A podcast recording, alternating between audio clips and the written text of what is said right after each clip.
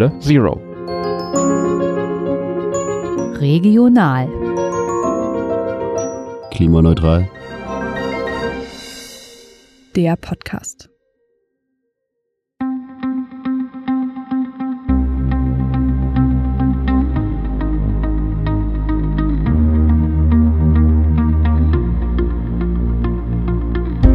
Herzlich willkommen zu einer neuen Podcast-Ausgabe. Ich bin Jakob Liese-Held und ich gehöre zu Halle Zero. Wir von Halle Zero möchten gern erreichen, dass unsere Stadt Halle bis 2030 klimaneutral ist. Das Interviewgespräch für diese Podcast-Folge habe ich am 24. Februar 2022 aufgezeichnet. Tja, das war ein Tag, den nicht zuletzt unser Bundeskanzler als Zeitenwende bezeichnet hat. Denn seit diesem Tag haben wir Krieg am östlichen Rand von Europa. Als Halle Zero stehen wir natürlich an der Seite der mutigen Menschen in der Ukraine, die nicht nur für ihre eigene Freiheit und Selbstbestimmung, sondern auch insgesamt für eine lebenswerte Welt kämpfen.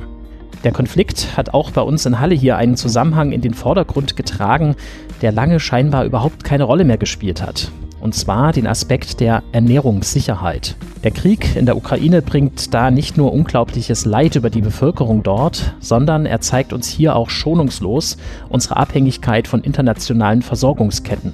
Zwar wird in diesen Tagen in erster Linie um Öl und Gas diskutiert, aber was ist zum Beispiel mit Getreide? Die Ukraine ist ein großer Exporteur von verschiedenem Getreide. Und das ist neben den Brennstoffen gerade dabei, sich massiv zu verteuern. Zum richtigen Problem könnte das vor allem für die nördlichen Länder Afrikas werden. Wieder so eine Nord-Süd-Ungerechtigkeit. Aber auch hier in Halle wird die Verknappung natürlich zu Engpässen und Preissteigerungen führen. Es gibt eine Möglichkeit, dieses Problem anzugehen und ein Teil davon liegt im Konzept der Ernährungssouveränität. Und das ist das Thema, das wir in dieser Podcast-Folge besprechen werden. Denn das Projekt Zukunftsspeisen probiert in Sachsen-Anhalt nämlich gerade aus, wie wir weniger abhängig von globalen Handelsketten werden können. Da wird erforscht, wie der Anbau von Nahrungsmitteln besser der Veränderung des Klimas angepasst werden kann. Und es wird viel ausprobiert, nämlich zum Beispiel, wie tierische Produkte durch pflanzliche ersetzt werden können. Wie gesagt, von einem Krieg wussten wir zum Zeitpunkt der Aufnahme noch nichts. Deswegen reden wir im Interview über Ernährungssouveränität, vor allem vor dem Hintergrund des Klimawandels in unserer Region. Meine Gäste im Podcast sind zum einen Urte Grauwinkel. Sie ist Agraringenieurin und Agrarwissenschaftlerin und als solche die Initiatorin von Zukunftsspeisen. Und weiter war Lene Frohnert zu Gast. Sie hat einen Master in Public Health Nutrition und ist im Projekt zuständig für Rezeptentwicklung, Schulung und Coaching. Herzlichen Dank auch an Ricarda Gold, die das Interview organisiert hat. Außerdem müssen noch zwei Menschen im Voraus genannt werden. Das sind zum einen Frau Professor Stangl und Herr Professor Glaser, die beide das Projekt wissenschaftlich betreuen. Getroffen für das Interview haben wir uns in der Martin-Luther-Universität am Institut für Agrar- und Ernährungswissenschaften auf dem Heide Campus.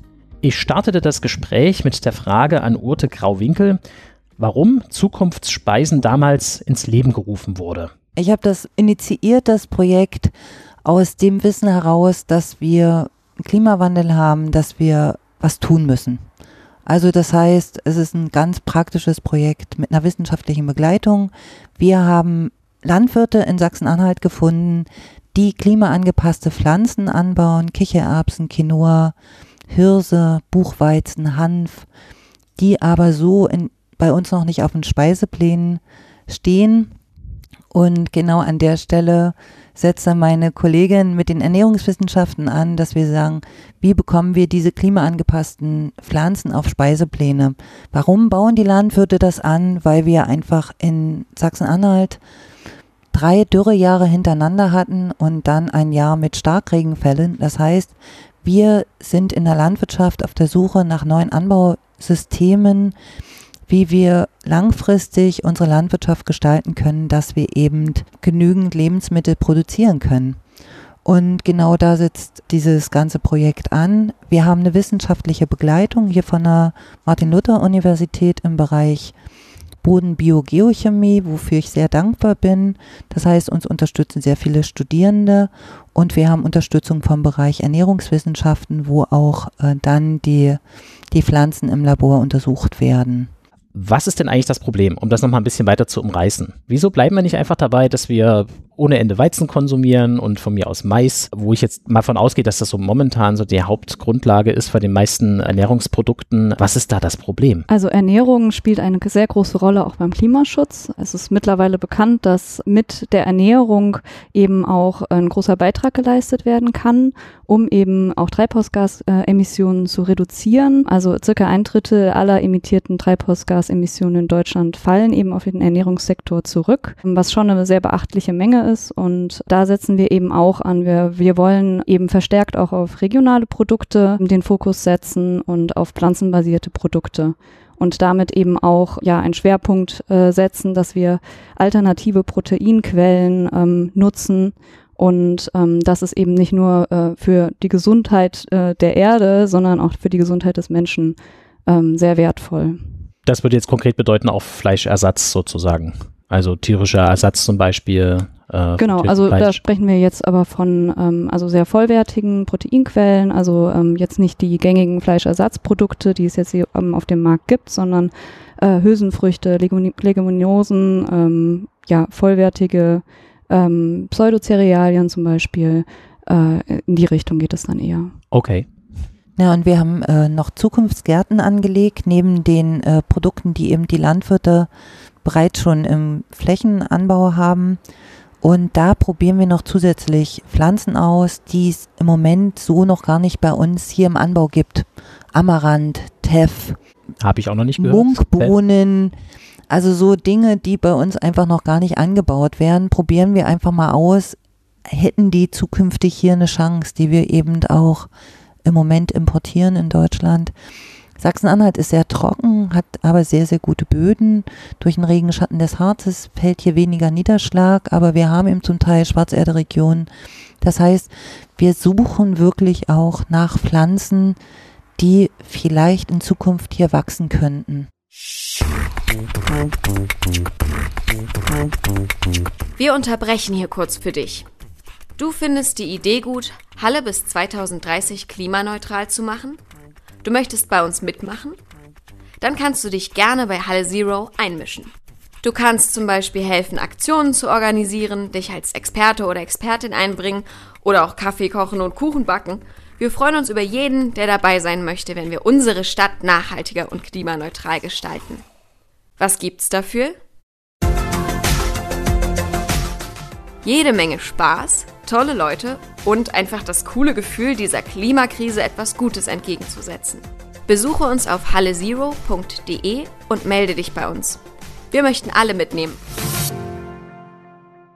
Auch dich von welchen Annahmen geht ihr da aus? Habt ihr so eine Art Klimamodell oder geht ihr davon aus, ab einer bestimmten Zahl, also bestimmter Jahreszahl wird es hier so und so aussehen und deswegen gucken wir jetzt, ich habe neulich das in der MZ, glaube ich, gelesen, es gibt so eine Art Referenzpunkt, der liegt fast in den Pyrenäen äh, wo man davon ausgeht, dass sozusagen das Wetter so sein wird wie da unten in Südfrankreich. Ist das so euer Ansatz? Wie geht ihr da so vor? Ich würde es jetzt nicht ganz so konkret sagen, weil wir es eigentlich im Moment gibt es zwei Klimamodelle für die Zukunft. Entweder wir werden eine Dürre, also wir werden Dürreperioden haben, die äh, Frühjahrsniederschläge werden weniger. Das heißt, wir brauchen neue Kulturen. Die, ähm, aber es gibt auch das Klimamodell, dass wir zunehmend mehr Starkregenfälle haben werden dass diese stark, also gerade mit den Stürmen auch, dass so das intensiver wird.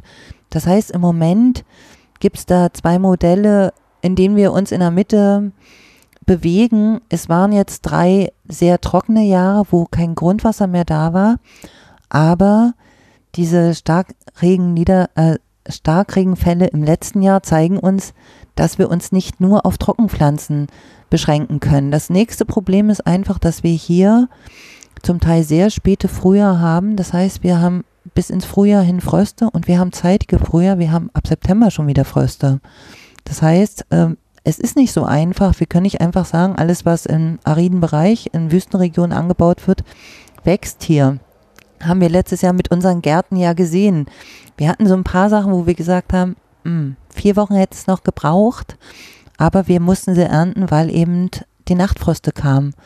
Und das ist eine, eine, also man kann nicht einfach nur sagen, wir suchen Pflanzen aus dem ariden Bereich, nehmen wir mal einen Sesam und pflanzen das jetzt hier bei uns. Es kann sein, dass es einfach zum Schluss gar nicht ausreift. Deshalb, vielleicht ist es auch ein Stück Try and Error, aber es ist auch, äh, es ist einfach auch dringend notwendig, dass wir anfangen zu gucken, was überhaupt funktioniert. Also ähm, wir haben auch letztes Jahr gerade mit den Starkregenfällen gemerkt, da ging die Kichererbse überhaupt nicht, die ja die drei Jahre vorher super war. Aber der Amaranth war super. Also das muss man dann auch so ein bisschen, also man muss es, glaube ich, relativ breit auch ausprobieren, was in Zukunft noch eine Chance hat bei diesen ganzen äh, Extremwetterereignissen. Das klingt nach einer echt krassen Pionierarbeit. Also so ein bisschen wie auf einem anderen Planeten, wo man noch nicht genau weiß, wie sind denn jetzt die, die, die Bedingungen auch dauerhaft vor allem. Ja, wir werden uns nicht auf dauerhafte Sachen einstellen können. Wie gesagt, da gibt es gerade unterschiedliche Ansätze auch in den Klimamodellen. Wir können nicht einfach nur sagen, so wird es. Es sind Modelle. Es könnte noch krasser kommen, als wir denken. Vielleicht könnten wir es auch aufhalten. Und ich gehe davon aus, wenn wir jetzt nicht anfangen, was zu tun und wenn wir das jetzt nicht auch in die Köpfe der Menschen bringen, könnte es gegebenenfalls schon. Also ich bin da manchmal pessimistisch, wenn ich äh, zum Klimawandel referieren muss, dass ich denke, wir müssen jetzt anfangen. Wir na, gucken wir uns den aktuell mal den Kaffeepreis an, der ja gerade in, in, absolut in die, in die, Höhe schießt, wo ja eindeutig belegt ist, dass eine ganz große Stellschraube für diesen Kaffeepreis eben die Missernten sind oder die sehr schwierige Erntesituation in, in Brasilien, die wiederum ja auch äh, klaren Ursprung haben eben auf das El Nino-Phänomen und so weiter, was da unten eben stattfindet. Und wahrscheinlich werden solche Sachen einfach in Zukunft öfter passieren. Von daher ist das, finde ich, gar nicht so abwegig, darin zu denken, äh, wir müssen da jetzt Alternativen schaffen und müssen auch jetzt irgendwie anfangen, ganz klar, sonst ist es dann nämlich zu spät. Kommen wir doch mal zu dem ganz praktischen Teil. Also, ähm, du hattest jetzt von Anbauflächen gesprochen. Wie sieht es konkret aus? Wo sind die oder welchen Umfang haben die? Also, wir haben einen Betrieb in der Magdeburger Börde, der baut auf 30 Hektar Kichererbsen an. Der baut auf einer ähnlichen Größenordnung Quinoa an. Wir haben Betriebe also ein Betrieb bei Wittenberg, mit dem wir zusammenarbeiten, der baut schon im großen Stile Hirse an. Hirse ist tatsächlich auch was, was eigentlich in unsere Region gehört und vergessen ist. Also wir bemühen uns Hirse wieder marktfähig zu machen, aber eigentlich ist die vergessen.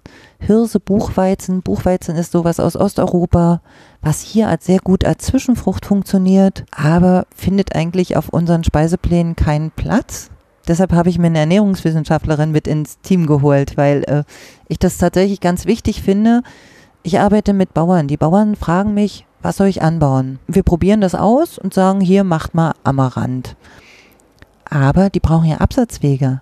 Die brauchen ja auch den nächsten Punkt. Da gibt's gibt's die Möglichkeit, ich denke, Kichererbsen, der Anbau steigt, da kommen noch mehr dazu. Letztes Jahr haben ganz viele Hanf angebaut, liegt jetzt in den Lagern müssen wir natürlich auch gucken. So viel Hanföl wollen wir gar nicht, haben wir gerade gar nicht. Wir mhm. haben die mhm. Verarbeitungskapazitäten in Sachsen-Anhalt gar nicht so mhm. in diesem großen Stile, obwohl Hanf super ist. Hanf ist eine ganz tolle Pflanze. Also Hanföl ist ganz gesund, ganz viele Omega-3-Fettsäuren. Okay, jetzt haben wir gerade festgestellt, also zum Beispiel Hirse, ein sehr, ähm, ja, wie soll ich sagen, ein sehr altbekanntes, ein sehr altbekanntes, ist das eigentlich Getreide oder ist das eine, ja, ja ne, Getreide? Warum ist es eigentlich so, dass sich das so entwickelt hat, dass das kaum noch nachgefragt wird oder dass das so inzwischen was Exotisches ist? Naja, meine Vermutung ist, dass es einfach irgendwann abgelöst wurde, dass einfach andere Kulturpflanzen viel stärker kultiviert wurden, also wie beispielsweise Weizen, äh, der ja einfach einen sehr großen Anteil mittlerweile ausmacht und die Hirse somit nach und nach immer weiter verdrängt wurde. Und dann auch in Vergessenheit geraten wurde. Und mittlerweile ist halt so ist, dass viele vielleicht auch gar nicht mehr so richtig wissen, wie man, wie man sie verwendet, was man damit machen kann. Dabei ist sie eben ein sehr wertvolles Nahrungsmittel, also einfach von den Inhaltsstoffen sehr, sehr interessant, ähm, gerade auch in der vegetarischen oder auch veganen Ernährung, weil sie eben einfach sehr viel Eisen beispielsweise enthält, Silizium enthält und ähm, da eben eine sehr wertvolle Ergänzung sein kann. Aber schmeckt die auch? Wenn man sie richtig zubereitet, schon. Okay, gut. Da würde ich mir nachher gerne noch dazu kommen, mhm. ähm, weil es geht ja letztlich um Geschmack. Also Geschmack, Geschmacksmuster und sicherlich auch Gewohnheiten ganz mhm. viel. Nun äh, sprecht ihr auf eurer Webseite von Ernährungssouveränität. Was versteht ihr darunter? Ja, Ernährungssouveränität, ähm, ja, kann man natürlich unterschiedlich äh, jetzt auch auslegen. Also wir verstehen schon darunter, dass äh, eben jedem Menschen auch der Zugang zu äh, gesunder, vollwertiger ähm, Nahrung auch, ähm, ja, äh, da, also dass der da sein sollte und ähm, aber auch schon so dieser Fokus darauf liegt, dass ähm, Ernährung eben auch äh, ein Thema ist, äh, wo es um soziale Standards geht, wo es um gesundheitliche Standards geht, wo es auch darum geht, dass, ähm, dass es ein Grundrecht ist. Also es ist auch, ähm, Ernährung sollte immer global auch gedacht werden ähm, und ähm, dass man aber auch trotzdem äh, regionale Wertschöpfungsketten eben knüpfen kann und in der Region ähm, eben Ernährung auch stärkt. Und ähm, da legen wir eben auch den starken Fokus drauf, dass Ernährung eben auch nachhaltig klimafreundlich sein sollte. Ähm, da sind natürlich immer nachfolgende Generationen mit bedacht. Und ja, wenn man jetzt weiterdenkt, dann ist es natürlich auch so, dass klimafreundliche Ernährung auch meistens Gesundheit, gesundheitsförderliche Ernährung ist und damit eben auch noch äh, einen ganz anderen äh, Stellenwert einnehmen kann. Also ähm, Stichwort Planetary Health Diet beispielsweise.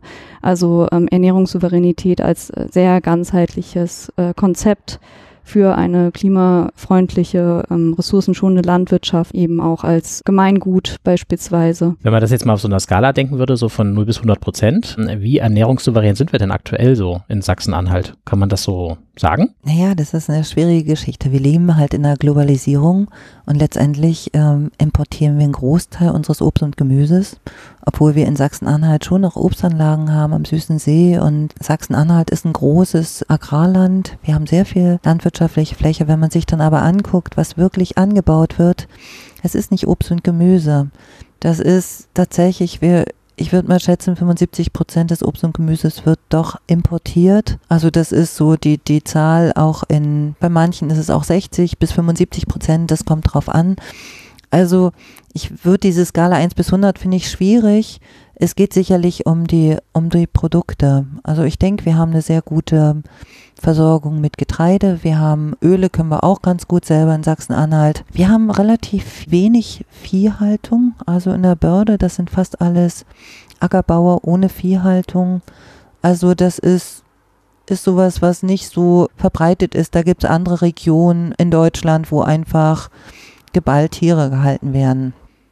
Ich finde das ein sehr spannendes äh, Gedankenexperiment, was ich so kurz so in der Recherche so ein bisschen überlegt hätte, wie wäre es, wenn Sachsen-Anhalt sozusagen allein stehen würde, weil es entweder durch Abschottung oder wie auch immer, was würde eigentlich alles fehlen auf unserem Ernährungsplan oder wir drehen einfach das Rad um 300 Jahre zurück, wo da die, die, die, die Globalisierung noch nicht so fortgeschritten war, noch, also gab es immer schon natürlich, aber nicht in der Form. Das fände ich mal sehr spannend, äh, was dann alles fehlt im Alltag. Ja gut, man kann das jetzt so ein bisschen ähm, nüchtern ja mal betrachten und sagen, wir brauchen regionale Wertschöpfungsketten. Und das ist immer so ein, so ein, so ein, ja, das, das ist immer so ein Schlagwort. Aber wenn man sich das mal auseinander nimmt, regional heißt wirklich in einem kleinen Kreis Wert. Das heißt, das Geld bewegt sich auch nur in diesem kleinen Kreis. Also Wertschöpfung, dass das wirklich auch es kommt nichts raus, es kommt nichts rein. Und Ketten, dass wir wieder Ketten brauchen, eben vom Bauern über den Verarbeiter, vielleicht über den Koch bis hin zum Verbraucher. Und das eben in diesem kleinen Kreis. Und da kann man dann jedes einzelne Produkt durchtickern. Das ist ja das, was wir spielen. Wir machen ja Kichererbsen. Wir wollen Kichererbsen in Sachsen-Anhalt marktfähig machen. Wir haben den Bauern in der Magdeburger Börde.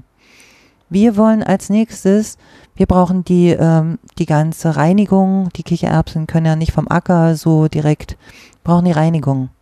Ja, jetzt brauchen wir eine Mühle. Wir haben im Moment gar keine Mühle, die uns diese harten Kichererbsen vermahlt, weil wir brauchen in den, in den Küchen brauchen wir das Mehl. Und erst, wenn wir das, diese Schritte auch geschafft haben, werden die Köcher die Kichererbsen weiter verarbeiten, dass wir die dann hier in der Mensa essen können, dass wir die in Kinderschulverpflegung, dass wir die in Altenheim weiterverarbeiten können. Also das ist, sind so eine Wertschöpfungsketten, die wir im Grunde jetzt bei Zukunftsspeisen auch, ähm, auch knüpfen. Und das ist mit den anderen Produkten genauso, weil du brauchst immer die ganzen Zwischenschritte und das soll dann möglichst alles auch in der Region sein. Dann brauchst du natürlich auch den Kunden, der das auch achtet, der da Interesse daran hat.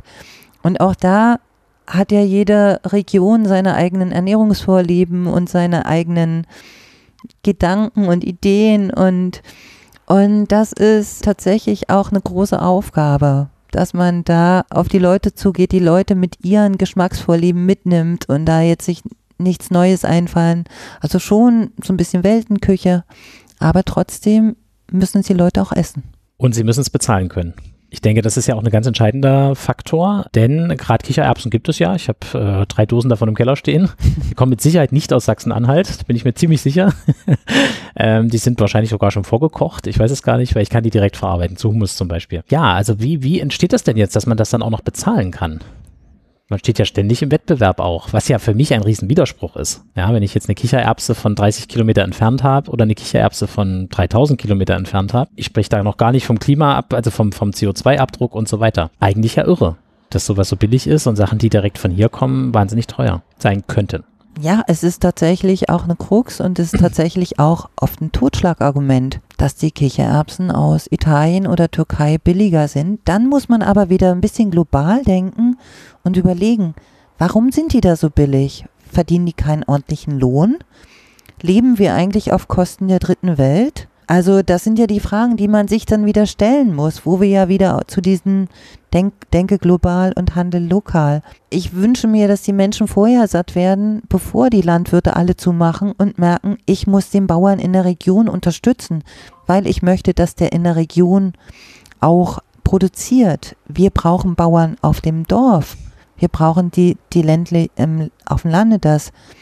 Wir können auch auf dem Acker einfach nur ähm, Rohstoffe produzieren, aber, und das heißt, unsere Lebensmittel kommen dann aus dem Pariser Becken oder kommen alle aus, die haben da auch super gute Bodenbedingungen. Also, aber wenn wir wollen, dass wir unsere Dörfer erhalten, wenn wir unsere Region erhalten wollen, müssen wir diesen, dieses Wissen oder diesen, dieses Bewusstsein haben, dass wir die Landwirte unterstützen. Bis es zum Mangel kommt irgendwann, ist jetzt eine etwas, na doch vielleicht eine passende Parallele. Wir haben ja aktuell keine Chips in Deutschland, ne? gibt es gerade nicht und dann kommt man auf die Idee, naja, vielleicht müssen wir es dann doch wieder wenigstens in Europa äh, organisieren, dass wir es auch hier herstellen können.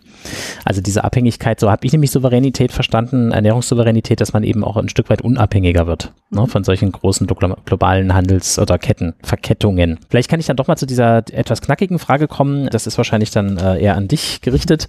Ich habe ja so ein ganz klassisches DDR-Gericht mal rausgesucht. Jagdwurst mit Tomatensauce und Nudeln. Das kenne ich sogar noch. Ich war noch mal jung. Ich war noch Jungpionier tatsächlich. Und selbst aus dieser Zeit kenne ich das noch. Ähm, und wenn ich das jetzt richtig verstanden habe, ist eine eurer Dienstleistungen, dass ihr versucht zu beraten, wie kann man da Ersatz, Ersatz schaffen. Ne, wenn man von einem gewissen Grund, Grundgericht äh, ausgeht, wie könnte man das ersetzen, so dass es eben im Sinne einer Ernährungssouveränität auch nachhaltig ist? Mhm. Wie würdest du da jetzt vorgehen? Ich hoffe, du kennst dieses sagenhafte Gericht. ich habe es tatsächlich noch nie gegessen, ähm, aber ich habe davon gehört. ähm, also es gibt da unterschiedliche äh, Möglichkeiten. Natürlich ist die eine Möglichkeit, man versucht es irgendwie nachzubauen. Ähm, die andere Möglichkeit ist natürlich äh, einfach ein ganz anderes Gericht zu konzipieren, zusammenzustellen, äh, was vielleicht auch äh, ernährungsphysiologisch äh, gesehen ein bisschen wertvoller ist. genau, aber ähm, man kann äh, da so rangehen, dass man sich erstmal anschaut, okay, welche Funktion erfüllt denn dieses Gericht? Also warum schmeckt es beispielsweise den Leuten so gut? Weil es vielleicht irgendwie durch die Wurst besonders herzhaft ist, dann enthält die Wurst auch einen bestimmten Anteil an Proteinen ähm, und da kann man dann ansetzen und Geschmack kann man eben sehr viel durch beispielsweise Röstaromen erzeugen oder äh, durch äh, den Einsatz verschiedener Gewürze. Also ähm, wir arbeiten da häufiger mit äh, geräuchertem Paprikapulver beispielsweise, was eben so ein leichtes, äh, leichtes Raucharoma auch in das Gericht reinbringt und ähm, dann eben auch alternative Proteinquellen, wie ich vorhin schon erwähnt habe, auch dazu nehmen. Also wie gesagt, wir setzen da eher auf vollwertige Produkte. Man kann natürlich hier auch einen Tofu äh, nehmen, der auch vielleicht schon vorgeräuchert ist und da auch Geschmack reinbringt. Hm, aber wir Vielleicht darf ich da ganz kurz reingrätschen. Ja. In der Abgrenzung, also was mhm. ist vollwertig, was ist jetzt äh, also wenig nicht, verarbeitet. Oder Ah, okay. Genau, also ähm, auch eben zu den, zu den hochverarbeiteten Produkten. Wir versuchen eben schon wenig Verarbeitungsschritte auch dazwischen zu haben. Also das heißt, jetzt äh, gängige Fleischersatzprodukte, die haben ja sehr viele Verarbeitungsschritte durchlaufen, enthalten häufig eher Isolate als jetzt das, das ganze Lebensmittel. Also vollwertig im Sinne von, wir haben jetzt nichts abgespalten und nutzen nur einen ganz kleinen Teil der Pflanze, sondern wir nutzen schon die ganze Kichererbse, den ganzen Buchweizen, ganze Hirse. Genau. Und da haben wir beispielsweise aus, aus Kichererbsen kann man auch so eine Art Tofu auch herstellen. Äh, Gibt es auch mittlerweile eine, eine Firma, die das auch macht. Kofu, äh, die nutzen auch die Kichererbsen aus Sachsen-Anhalt. Den könnte man beispielsweise verwenden oder wir haben in unseren Rezepturen auch eine Buchweizen-Bolognese mit drin, wo eben auch aus dem Buchweizen quasi ähm, diese Bolognese hergestellt wird und äh, der Buchweizen eben so dieses knackig, nussige, herzhafte Aroma dann auch gibt. Genau. Das finde ich total spannend. Äh, kann man sich das dann schon, schon so vorstellen, dass da so Töpfchen sind mit unterschiedlichen, also ich sag mal, der Anteil der, der, der geräucherte ist jetzt ein bisschen geringer, jetzt ist der, was weiß ich, 50 Prozent höher, 70 Prozent höher und dann gibt man so Punkte und dann ist es das oder wie läuft das so ab? naja, wir, wir entwickeln halt und wir verkosten und ähm, wir entwickeln immer wieder weiter. Und ich glaube, die äh, wirklich wertvolle Arbeit ist tatsächlich auch in den Küchen selber. Also, ähm, dass wir eben auch mit ähm, Köchen der Gemeinschafts Gemeinschaftsverpflegung zusammen kochen.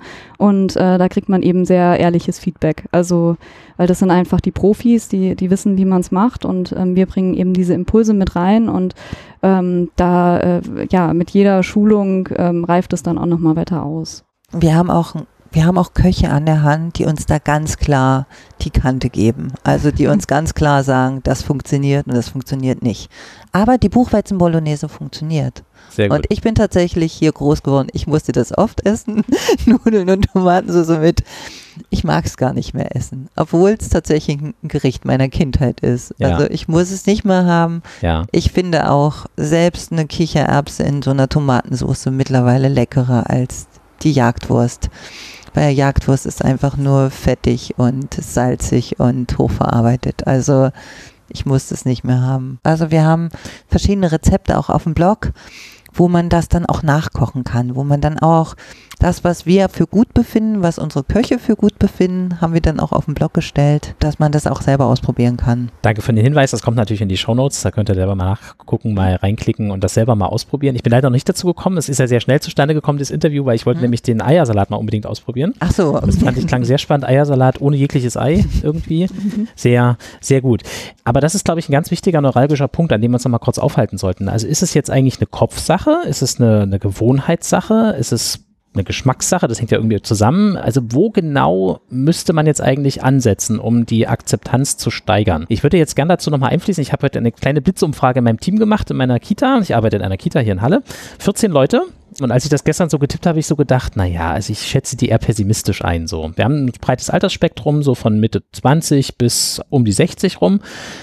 Es waren 14 Leute, sie sind alle bereit, es auszuprobieren. Und ich habe exakt die Fragen, das, was ihr auch anbietet, also zu Quinoa, Hirse, Hanf, Buchweizen, waren alle bereit, das auszuprobieren. Aber ich habe die Frage so formuliert, könntet ihr euch vorstellen, dass unser Kita-Essen jetzt mehr Anteile davon hat? Da habe ich noch lange nicht die Kinder gefragt und ich habe vor allem die Eltern noch nicht gefragt. Ne? Das ging jetzt erstmal schnell für das Team.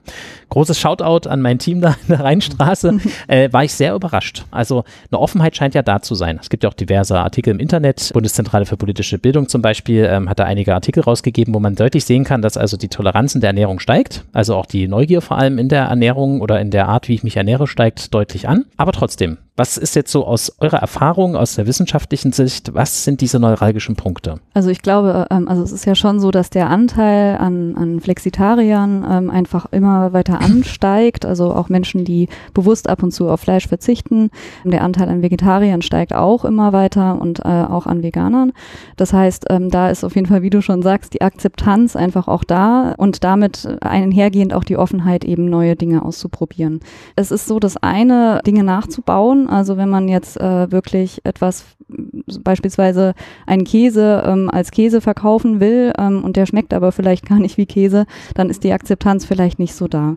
Wenn man allerdings ähm, andere Alternativprodukte eben auch anbietet, die eben sich vielleicht gar nicht Käse taufen müssen, ähm, dann denke ich, ist das auch eher akzeptiert. Und da ist auf jeden Fall ein Ansatzpunkt, dass man eben immer mal wieder auch mehr Abwechslung auf dem Speiseplan bringt. Und da kann man eben auch die Neugier wecken, indem man neue Impulse setzt und neue Ideen reinbringt. Hat aber auch eben natürlich eine gewisse Gefahr drin, ne? dass man halt grandios scheitert. Weil das eben jetzt nicht akzeptiert wird zum Beispiel. Was ist da so der Erfahrungswert? Nee, eigentlich nicht. Also wir orientieren uns ja an gängigen Rezepturen aus. Mhm aus aller Welt. Mhm. Also wir orientieren uns tatsächlich, wir, wir sprechen, ich habe eine Freundin, die ist Peruanerin, Mhm. ich habe äh, Leute, die sind, kommen aus dem Nahen Osten. Wir orientieren uns da schon an, an gängigen Sachen und die nicht gängigen Sachen probieren wir vorher tatsächlich aus. Also als erstes, der Weg ist, Lene kocht und die, die kritischsten Leute sind unsere Männer.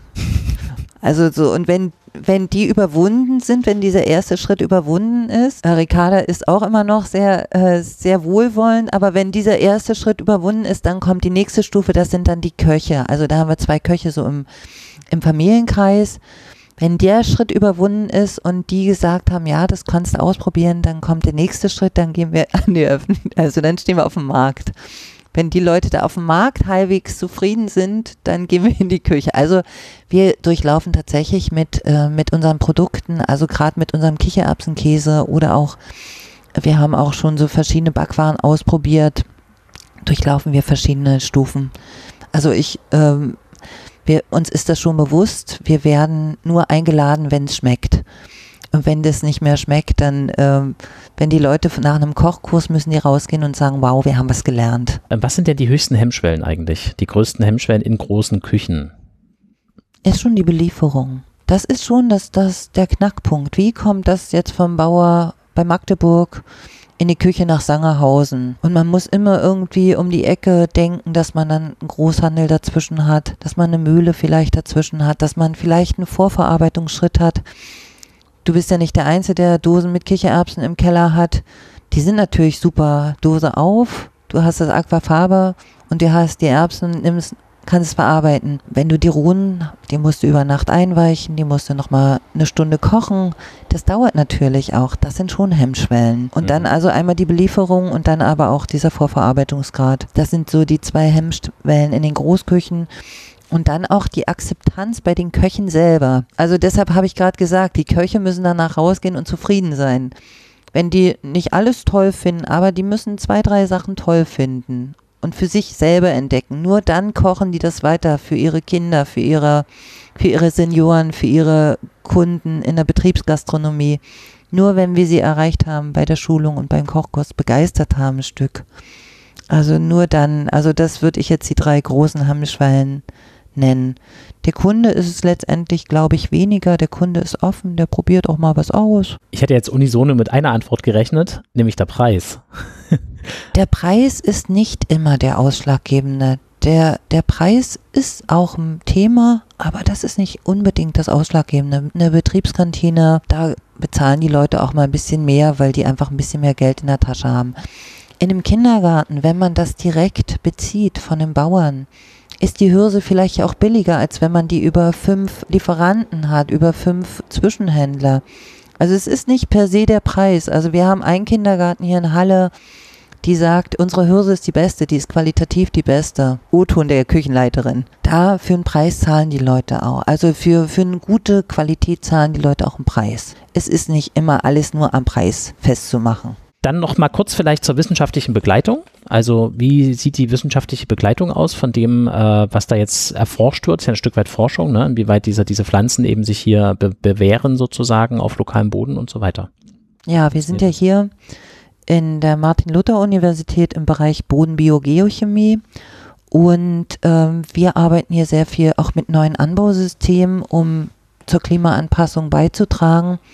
Wir haben auf zwei Betrieben Versuche mit Pflanzenkohle gestartet, wo eben Pflanzenkohle und Hirse, Pflanzenkohle und Quinoa ausprobiert werden. Kann da durch die Pflanzenkohle ein Beitrag zum Klimaschutz geleistet werden? Kann da eben äh, Humus aufgebaut werden? Das ist eine Fragestellung. Eine Fragestellung, mit dem, mit der Ricarda und ich uns gerade beschäftigen, ist Mischkultursysteme. Bringt das was für den Klimawandel? Bringt das, wenn man wenn man eben Mais und Bohnen und Kürbisse zusammen auf dem Acker bringt das Vorteile für die, äh, für die Pflanzen, für den Boden. Und was, was für uns immer noch interessant ist, ist nachher der Bogen zu den Ernährungswissenschaftlern. Sind die Inhaltsstoffe dann anders? Können wir sagen, dass, wenn das anders bearbeitet ist, bewirtschaftet ist, dass wir vielleicht andere Fettsäuremuster haben, ob wir weniger Phytinsäure haben? Das ist noch so eine Fragestellung, die ganz selten ist. In der Wissenschaft arbeitet jeder eigentlich so sehr tief in die Tiefe, fokussiert in die Tiefe Und wir spalten das gerade mal auf und sagen, eigentlich ist es ja auch mal interessant, ob auf einem gesünderen Boden auch gesündere Pflanzen wachsen. Es wird ganz selten einfach auch thematisiert und das machen wir konkret. Dadurch haben wir auch so viele Bachelor- und Masterarbeiten. Wir haben gerade zwei Ernährung, nee, drei Ernährungswissenschaftsarbeiten, die sich auch mit den Inhaltsstoffen beschäftigen und wir sind da auch noch nicht am Ende. Da wird auch noch was dazukommen.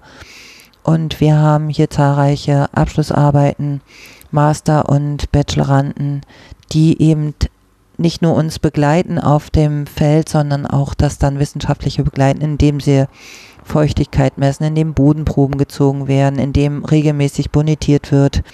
Wir haben einen Betrieb, der hat ein Agroforstsystem einfach auch zur Klimaanpassung angelegt, wo die Studierenden sich das angucken können. Dann würde ich gerne zu dieser letzten Frage mal kommen, nämlich wie das ideale Angebot in der Mensa 2030 aussieht. Das ideale Angebot wird pflanzenbasierter sein. Also es ist einfach so, dass wir von dem hohen Fleischkonsum runter müssen, den wir derzeit äh, auch in Deutschland immer noch haben.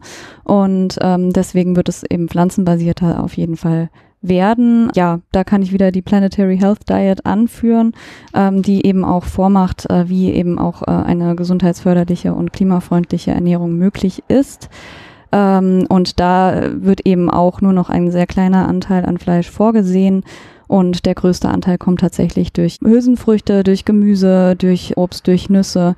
Und ähm, in die Richtung wird auch ähm, die Mensa, also und in die Richtung bewegen sich auch schon ähm, manche Mensen, also weil die Nachfrage einfach auch da immer weiter steigt. Ähm, auch so die Sache mit dem Klimalabel, das ist auch ein großes Thema, was ähm, auch Zukunftsmusik ist und was jetzt auch immer mehr kommt und jetzt auch in naher Zukunft auch umgesetzt werden wird. Mein Zero. Das mache ich, damit es weniger Treibhausgas gibt. Ja, auch viel über die Ernährung. Also genau, ich lebe persönlich auch vegan und versuche eben auch möglichst mich regional und saisonal zu ernähren. Also ich bin auch Mitglied einer Verbrauchergemeinschaft. Ansonsten, ja, im Thema Mobilität bin ich auch recht klimaschonend unterwegs, ähm, zu Fuß und mit dem Fahrrad und mit der Bahn. Genau, versuche auch äh, möglichst eben, äh, ja, möglichst auf gebrauchte Produkte zurückzugreifen. Also sei es jetzt äh, Kleidung oder äh, Elektronik oder so. Also ich bin Flexitarier. Ich unterstütze die Bauern, die regionalen Bauern. Ich esse tatsächlich, ich würde mal sagen, einmal im Monat Fleisch. Also deshalb ist mein CO2-Abdruck ein bisschen höher. Fahre viel Fahrrad, laufe sehr viel, greife, wenn es geht, auch auf öffentliche Verkehrsmittel zurück, was nicht immer ganz einfach ist, wenn man ins Ländliche will. Ich bin halt viel im Ländlichen unterwegs, da geht's nicht immer mit öffentlichen Verkehrsmitteln. Kaufe, denke ich, fast ausschließlich Bioprodukte. Also ernähre mich weitestgehend von Bioprodukten und achte schon sehr, also lebe schon sehr bewusst auch. Also habe mir hab das schon immer im Hinterkopf, habe mich viel mit fairem Handel auch schon beschäftigt und habe das schon im Hinterkopf, dass man da diese ganzen Sachen äh, bedenken muss. Weißt du das? Fakten zur Umwelt in unserer Region. Das Quiz. Und zwar würde ich dann mit dir anfangen, ja, Urte, und würde dich als erstes fragen, was glaubst du, wie viele Hektar landwirtschaftliche Nutzfläche es 2016 in Halle gab? Und da habe ich drei Zahlen einfach, so ganz grob. Du weißt es wahrscheinlich sogar ziemlich genau, könnte ich mir vorstellen. Das passt nämlich. Und zwar wären das circa 1000 Hektar, circa 2500 Hektar oder circa 6000 Hektar. Man sieht das ja gar nicht, man sieht diese Hektarzahlen immer gar nicht, aber wir waren ja in, in Halle-Osendorf, hatten da ja immer den Garten und dadurch hatte ich mich tatsächlich damit mal mit beschäftigt und es sind ca. 2500 Hektar, ein bisschen mehr. Sehr gut, sehr gut. Also es sind 2676 Hektar und davon sind rund 2000 Hektar Ackerfläche und das ist ungefähr, wenn man ganz grob sagen würde, es ist ungefähr dreimal Halle Neustadt, was mich schon sehr überrascht hat. Okay, dann kommen wir nochmal zu dir, Line. Ähm, was glaubst du, wie viele landwirtschaftliche Betriebe gab es 2016 in Halle? Elf. Es kommt die Hilfe von der Seite und der Tipp ist da die elf. Dann kommt noch ein Tipp von der anderen Seite, der sagt 17. 17 tatsächlich. Es sind 17 Betriebe. Wow, Respekt, das ist sehr gut. Genau, und das ist trotzdem aber der kleinste Anteil von landwirtschaftlichen Betrieben überhaupt in einer Kommune in Sachsen-Anhalt. Dann danke ich euch ganz, ganz herzlich für dieses Interview. Ja, und wünsche ganz viel Erfolg für die Zukunftsspeisen und was ihr da alles vorhabt. Vielen Dank. Vielen Dank. Mhm. Ja, soweit unser Interview zum Thema Ernährungssouveränität mit Urte und Lene. vielen Dank nochmal. Noch ein Hinweis an dieser Stelle. Immer am ersten Donnerstag eines Monats könnt ihr Zukunftsspeisen auf dem Bioabendmarkt in Halle antreffen. Der Bioabendmarkt wird auf dem Hallmarkt veranstaltet und er geht von 16 bis 20 Uhr. Vielleicht habt ihr Lust und guckt mal vorbei und kostet euch mal durch.